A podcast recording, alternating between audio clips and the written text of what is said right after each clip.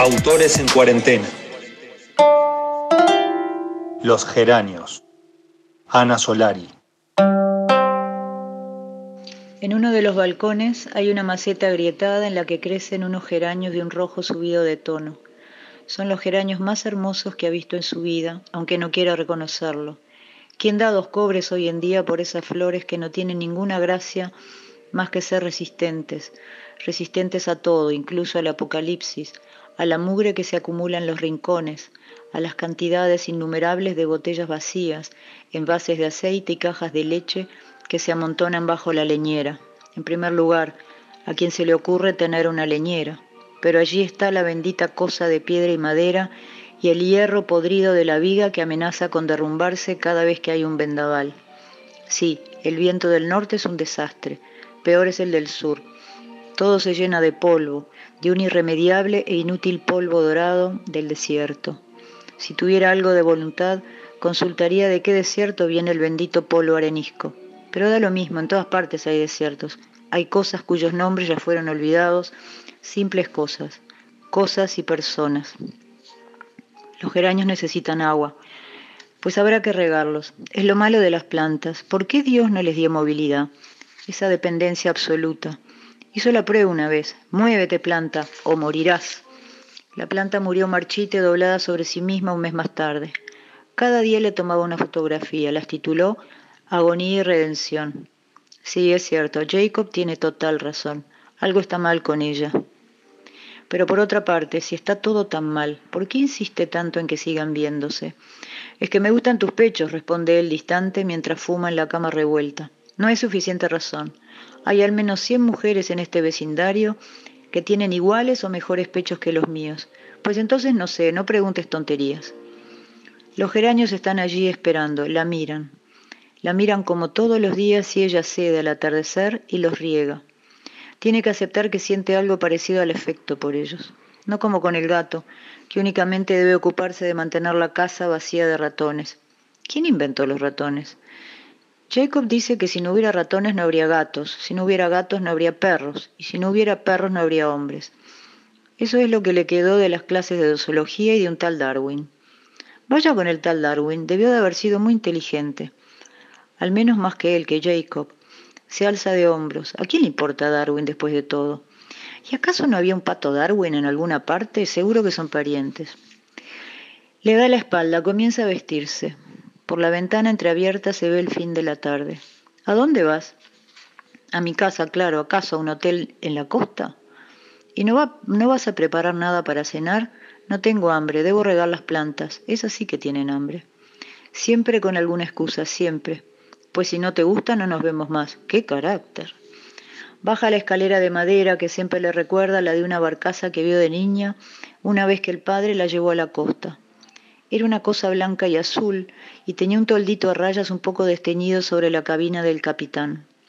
El padre le dijo que en barcos así se había descubierto el continente, pero realmente no le creyó. El padre era tan fantasioso, pero lo quería porque bebían helado juntos y le hacía reír.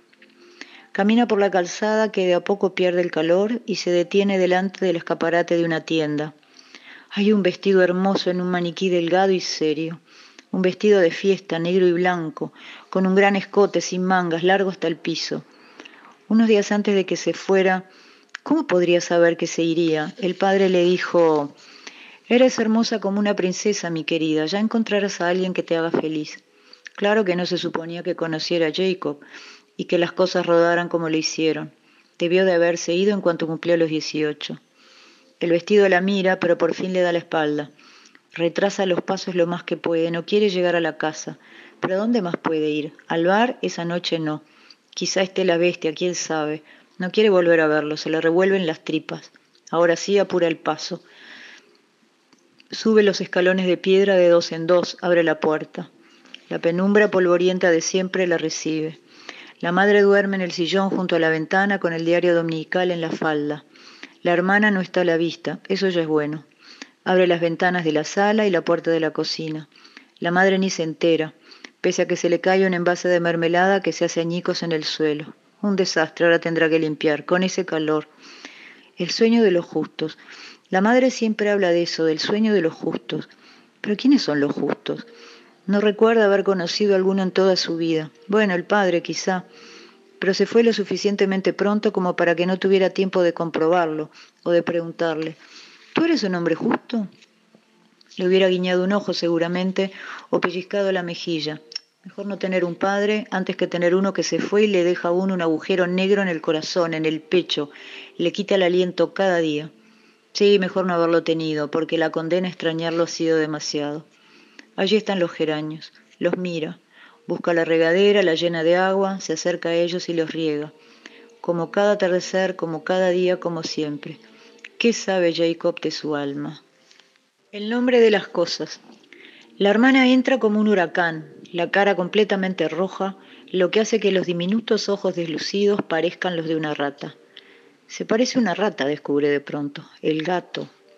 ¿Se puede saber qué te pasa? Ignora por completo la pregunta de la madre que intenta preparar una sopa de sobre. Por Dios, una sopa de sobre, solo se necesita una tijera afilada. Y se abalanza sobre el teléfono. El aparato negro está en el pasillo, de modo que cualquier conversación invariablemente es escuchada por los demás. Llegó, llegó al pueblo, grita con esa voz de urraca. Una rata urraca, el gato. Es evidente que del otro lado, sea con quien sea que esté hablando, la persona sabe de qué se trata. Lo vi, estaba sentado en el café bebiendo un capuchino, imagínate, con esos dedos largos que tiene y fumando un cigarrillo marrón con la colilla dorada. Ya sabes, se viene la tragedia de las tres de la tarde. ¿Cómo es posible que la hermana todavía crea en pajaritos preñados? ¿No, ¿No tuvo suficiente acaso? La madre sigue mirando el paquetito de sopa de arveja, siempre duda. Es lo que tiene la madre, una duda permanente, estúpida, inútil, que no lleva a ninguna parte. Le quita el sobre de las manos, lo destripa, vuelca el polvo verde amarillento en la olla y la pone al fuego. Le tiende la cuchara de madera. Revuélvela, por favor, y que no se pegue. Sé preparar una sopa, pues demuéstramelo. La hermana terminó la conversación, pero se demora en el pasillo. Seguro que se está mirando en el espejo que está sobre el teléfono y comprueba que nada ha cambiado. Se estira las pequeñas arrugas del contorno de los ojos, se refriega la nariz, se alisa el pelo. Quizá con el suéter verde y el pantalón blanco. No, mejor la camisola anaranjada. Ese color siempre enaltece, da sensación de seguridad y de grandeza. Sí, pero ¿y qué zapatos? No, no le pediré las sandalias a la hermana, se lo recordaría por toda la eternidad, esas estúpidas sandalias. Pero tienen un taco bonito y le transforman el pie. Y cualquiera sabe que todo empieza por los pies.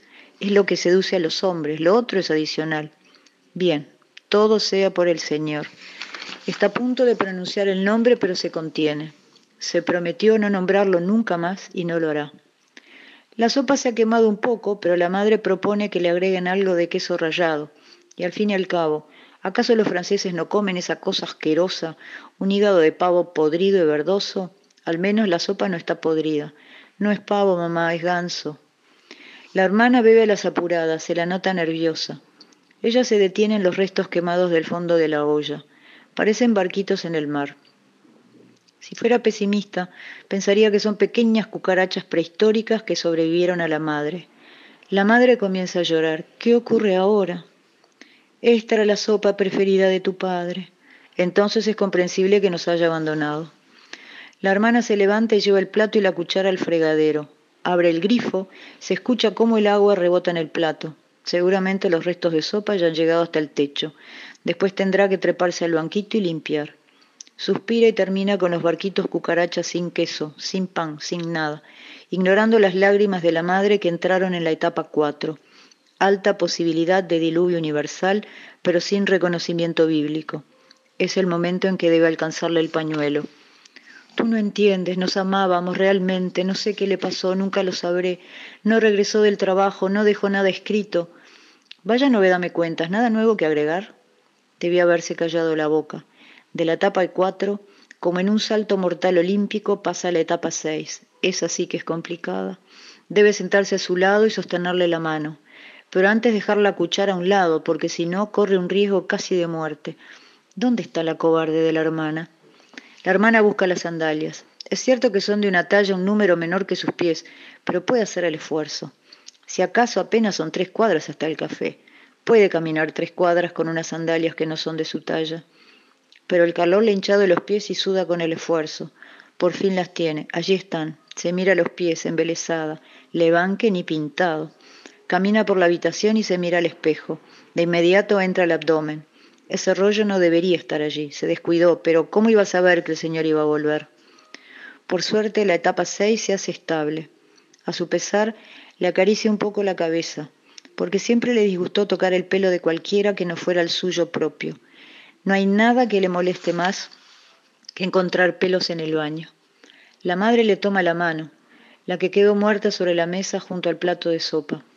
Tuvimos una buena vida juntos, quiero que lo sepas, lo sé, mamá. Simplemente se cansó, se cansó de estar rodeado de mujeres, lo sé, mamá. Seguro que le fue bien en la vida, era un hombre inteligente, habilidoso, bueno, eso era, un hombre bueno. ¿Acaso era un hombre justo? ¿Y cómo quieres que lo sepa? Pensé que eso se sabía en el matrimonio. La madre le suelta la mano y aparta la cabeza. Ya sabes que no me gusta que me acaricies la cabeza.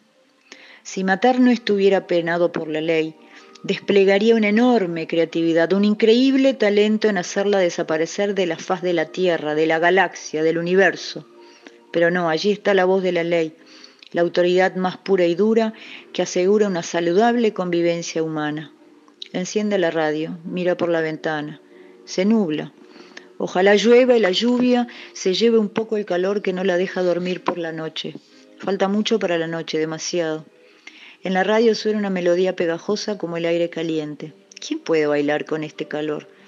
No, no irá lo de Jacob, ni siquiera por el ventilador en el techo, ni por las cervezas heladas de la nevera, ni por la escalera de madera.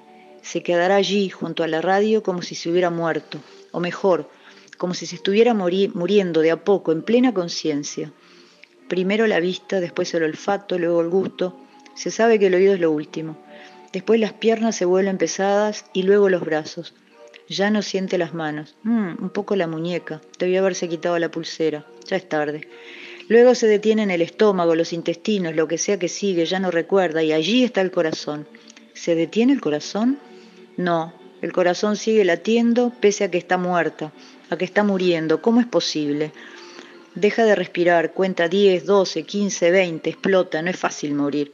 ¿Será esa la resurrección? Una voz gangosa en la radio anuncia que se espera un temporal para la noche, un gran temporal. Será mejor cerrar las ventanas. La tormenta va a pescar a la hermana camino al café. Seguro que resbalará y volverá llorando con la cola entre las patas. La hermana tiene tanta mala suerte. Falta mucho para la noche, para la tormenta, para la redención. Es cuestión de tener paciencia. ¿Los hombres justos tienen paciencia? Mejor no pensar en eso.